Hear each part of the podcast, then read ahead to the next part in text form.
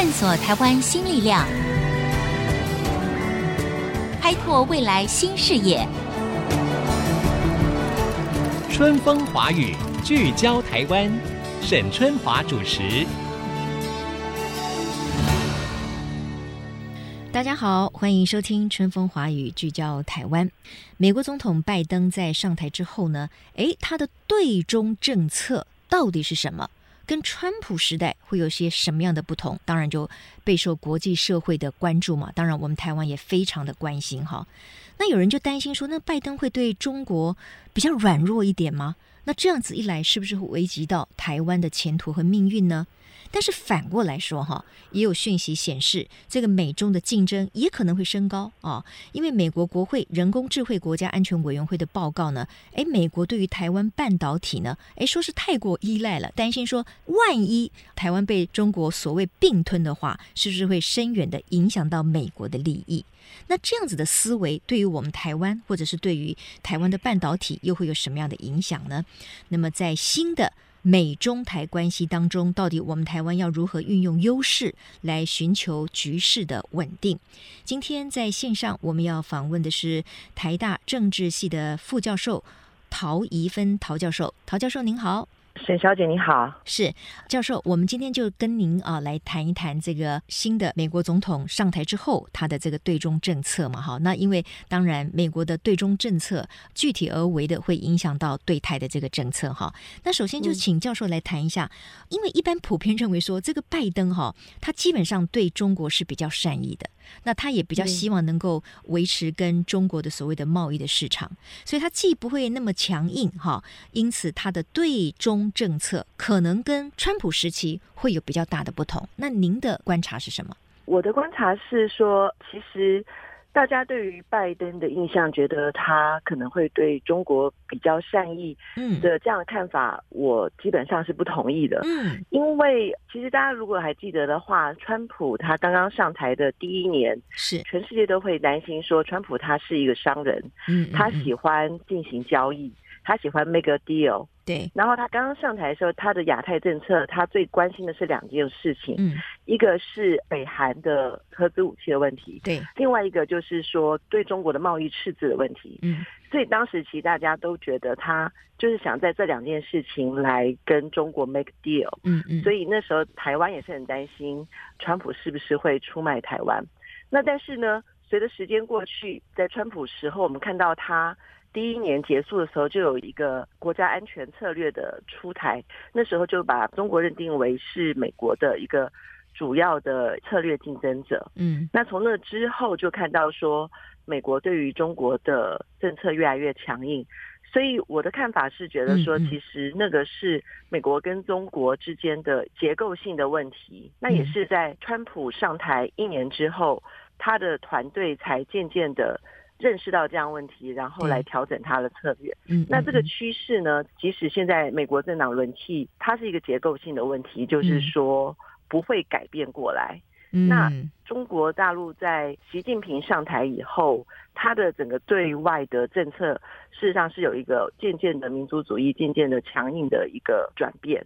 我们从香港的变化就可以很明显的感觉出来。嗯，那从美国的角度来讲，这就是他所面对到的一个新的挑战。嗯，所以川普跟拜登他们可能在整个外交政策的做法上面是有些不同，但是他面对到中国在习近平领导之下，会对于美国的领导地位产生挑战的这个结构是不会改变的。所以我基本上认为。拜登他的对中政策就是面对相同的挑战，就是会有一个相同的延续性的存在，这样是当然了，我们知道一个新的政权上台之后，哈，当然可能我们很难在这么短的时间之内就一窥其究竟，说他会采取所谓什么样的一个路线。那比如说，您觉得会透过什么样的拜登到目前为止所采行的一些策略来观察，说他对于中国其实就像您刚才说的，他并不会更加的软弱，因为毕竟他们还是会以所为美国的利益为最大的优先嘛？好，那我想说，川普跟拜登他们最大一个差别就是，在于说，我们看川普的政策，我们一般来讲，在国际关系上来说，它是属于就共和党传统的这种保守主义立场，是我们把它称为叫做单边主义。单边单边主义的话，就是说，我强的话，你要听我的，嗯，这样子的一种立场。嗯，那拜登的话，我们会把它称为是一种多边主义，嗯，就是说他不光只是以美国比较强，你要听我的这样子来看，他多边主义是说，我们相信全世界有一个多边的架构，有一个大家共同的利益跟一些行为的准则，是，所以美国来进行他的领导的方式，就是说。要确定美国以他的霸权来支撑这种国际的秩序的一个行为的准则。嗯嗯。那所以说，回过头来看，川普政府跟拜登政府对于中国的政策的差别就在于说，川普政府他强调的是一种，它叫做 peace through strength，就是用美国的实力来确保世界的和平。或者我们讲的比较直白一点，就是说，如果今天中国耍流氓的话，美国他会比你更流氓，嗯，用这样的方式来贺阻北京的，就是一些美国不希望看到的行为。嗯，但是如果是拜登政府他这种多边主义的话，对，他强调的是说。有一个美国所认可支持的自由的国际秩序，嗯，那在这个自由的国际秩序里面呢，中国可能会跟美国有一些共同利益，那在这些共同利益上面，美国会希望。中国可以跟美国合作，嗯，但是中国的一些行为如果去威胁到这样的自由国际秩序的时候，嗯，美国也会要求中国改变。如果中国不愿意改变的话，在这些原则性的问题上，美国会去坚持。然后中国不改变，美国会要中国付出代价。嗯，那这个是多边主义跟单边主义的差别。嗯，所以我们会看到说，拜登上台，他确实是在一些议题上面。会去保留跟中国合作的可能性，是。譬如说全球暖化的议题，嗯，譬如说共同来控制疫情的这个议题，是。呃，或者是说他也会比较愿意跟中国做一些文化交流，像我们就有听说，也可以预期说，川普政府的时候，可能在一些大学的学术交流上面会比较收紧。但也许到了民主党上台之后，至少他对于中国的留学生这方面可能会有一些不像川普时候这样子的收紧。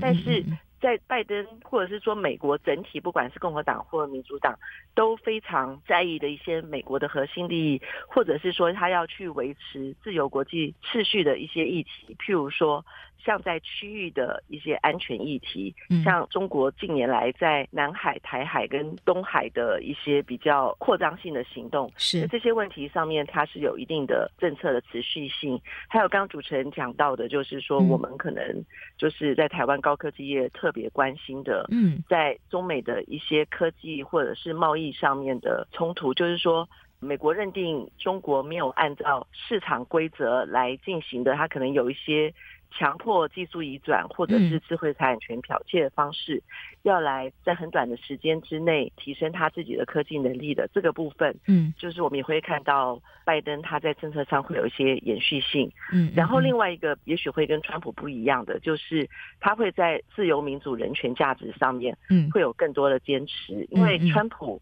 他个人是比较不在乎这些意识形态问题的，嗯，但是拜登他们民主党是会比较在乎这种自由民主价值的问题，嗯嗯，所以会看到他在香港的议题，还有新疆维吾尔族的议题，或者是在台湾的议题上面，他也会有比较多的坚持。对，透过教授的说明哈，我想我们确实也掌握到了一些不同哈。也就是说，一开始呢，陶教授虽然认定说，哎，我们可不要误会了这个拜登了哈，我们不见得要期待他可。可能会对中国比较软弱，因为毕竟他作为这个美国的最高领导人，他还是有他必要坚持的强硬的一个姿态。但是反过来说，拜登跟这个川普，其实他们两个的人格特质是非常不一样的，所以他们对外的手法当然会不一样。哈，当然刚才陶教授呢也提到了，我们可能现在台湾社会非常关注的一个拜登政府的对外的一个所谓科技的策略，这个又攸关到我们所谓的护国神山台积电在全球的科技的一个。角色的问题哈，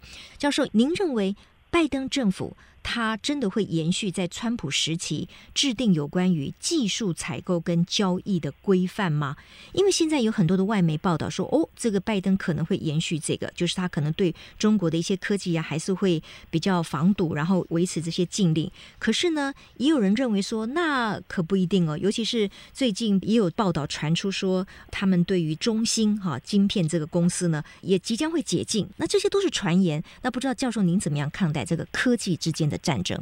好，因为拜登上台之后一系列的发展，看起来感觉上拜登跟中国的科技战上面。会持续川普政策，甚至于有更积极的一些作为。因为拜登他就任之后大概十天左右的时候，我们先看到的就是美国几个半导体大厂的 CEO 有写一个公开信，联名的公开信，嗯给拜登就要求说。美国政府必须要针对半导体有一些产业政策的作为，对，要有些去支持美国半导体产业的作为，不然可能会被中国迎头赶上。嗯嗯。然后接着在一月底的时候，他就确实就总统发布了一个行政命令，嗯，要用一百天的时间。来 review 美国四个产业，就是它的一些关键的美国产业的需求，是。不能够被敌对势力掌握这样子，那就包括半导体，嗯，还有这个稀土，还有电动车的电池，以及关键的医疗用品。现在就是在这个一百天的 review 的过程当中嘛，嗯，然后就是我们接下来就看到了三月一号的时候，嗯，因为在二零一八年，就是美国国会的国防授权法案里面，曾经就是它有一个两党的一个决议，嗯，要成立一个人工智慧国家安全委员会，嗯，来做一个调查报告，嗯，那它这个人工智慧国家安全委员会就是结合了很多科技业的大佬来加入啊。主要的负责人是 Google 的前 CEO，就是。Eric Schmidt 是。跟一个美国的前国防部次长叫做 Robert Work，嗯，他们两个领衔，然后在三月一号的时候就出了一个七百多页的报告，嗯，那这个报告里面呢，就在台湾的媒体最重视的就是他有提到说，嗯，现在美国它的半导体主要的是靠台积电是是。在供应，嗯，那如果有一天。中国大陆就对台湾有什么样的军事行动，就会对美国的半导体的供应会产生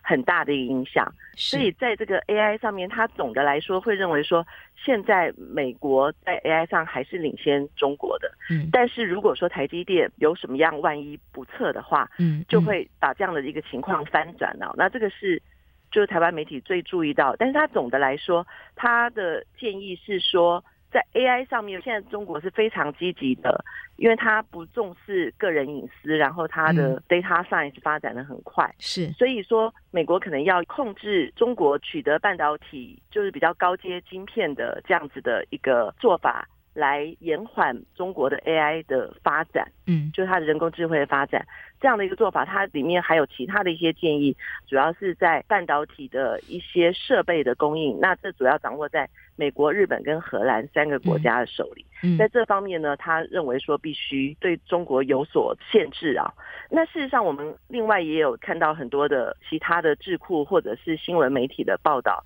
就是说。在这一百天的 review 的过程，美国其实也有一些渐渐成型的，就是要把供应链要做一个重组的安排。嗯，像三月十二号，嗯，拜登他就跟所谓的四国啊，嗯，包括日本、澳洲还有印度这四国要举行一个首领的峰会。嗯，那在这个峰会里面，他们也会做一些政策的宣示。那现在。媒体所传出来的消息，就是包括说美国的有两三支疫苗要授权让印度来生产了，嗯，就是在这个防疫外交上面有更多元的一个提供，那也是等于是跟中国在疫苗外交上面要在一些开发中国家来做一些竞争，因为印度生产疫苗的成本也比较低，然后另外就是因为跨日本、澳洲还有印度本来是一个。军事安全上面的一个架构嘛，有人把它称为是亚洲的小北约。嗯，但是他们现在合作的范围可能也不光只是在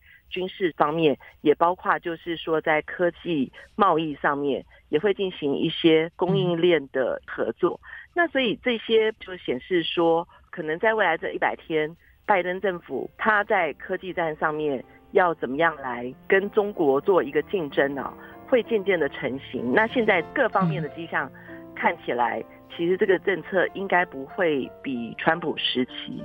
呃，对中国更友善。就是目前的观察是这样。是是是。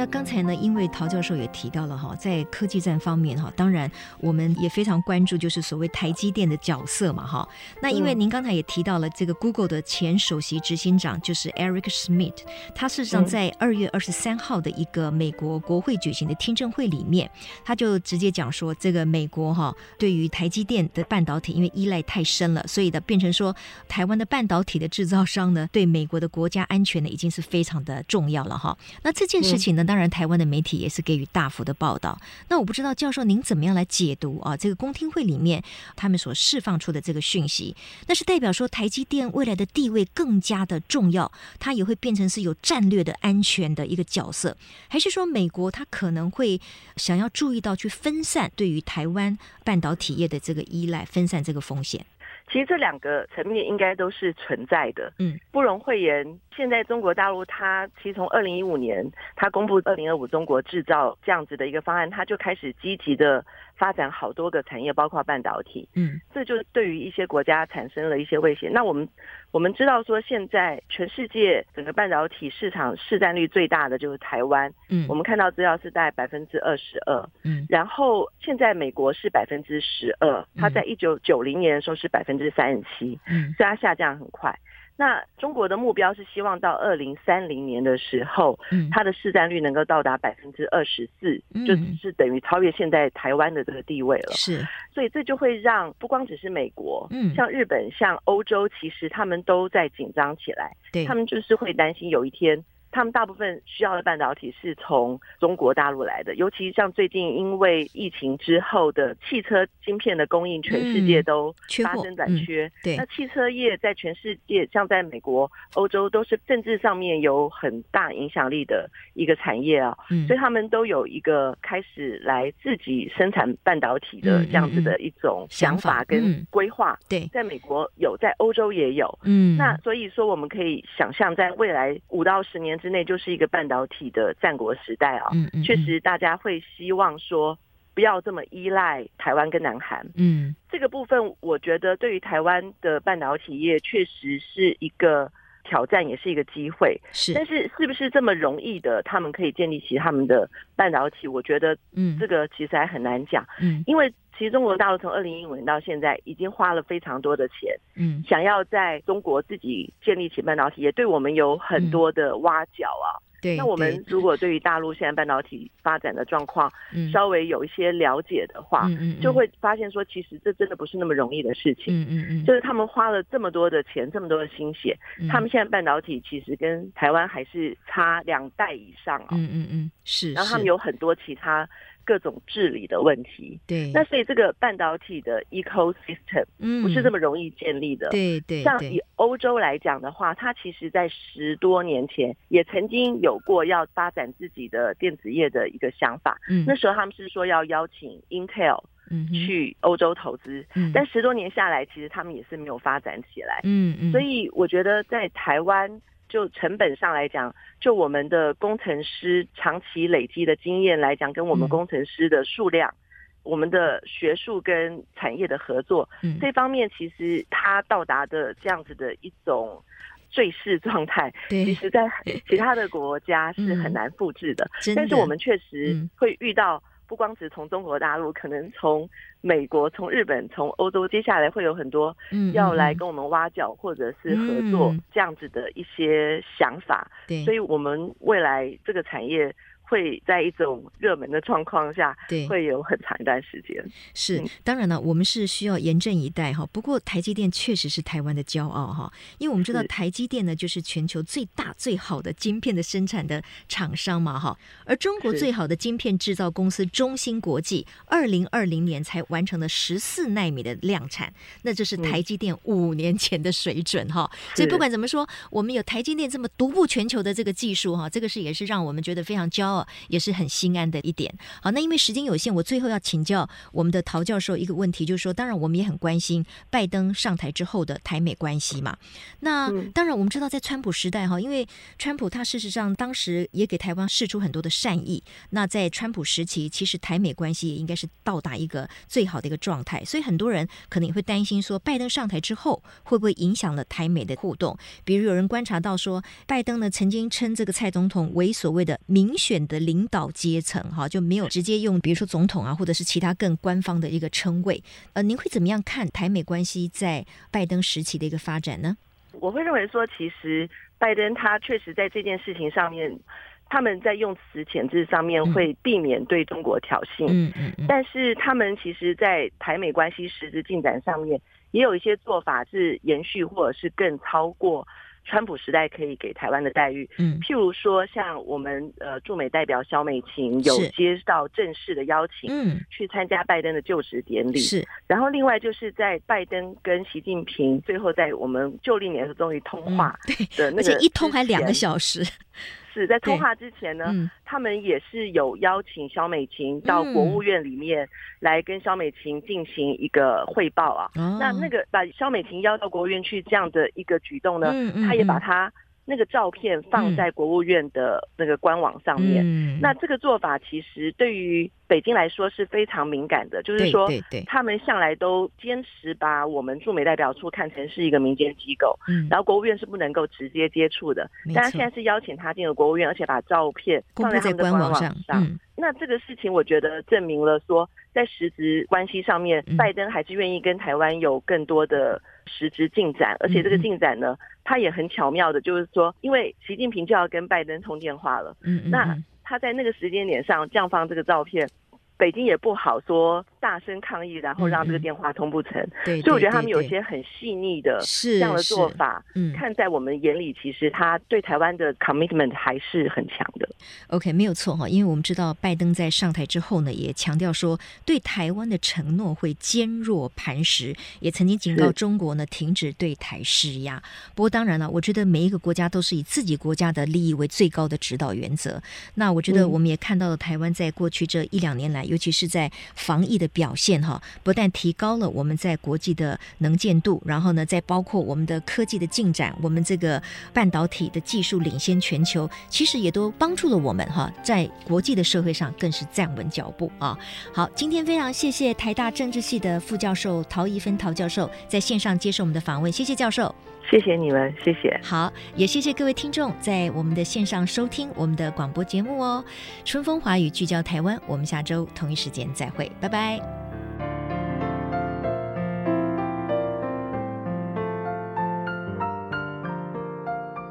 本节目由世界先进机体电路赞助播出，探索真相，开拓未来。世界先进机体电路与您一起聚焦台湾。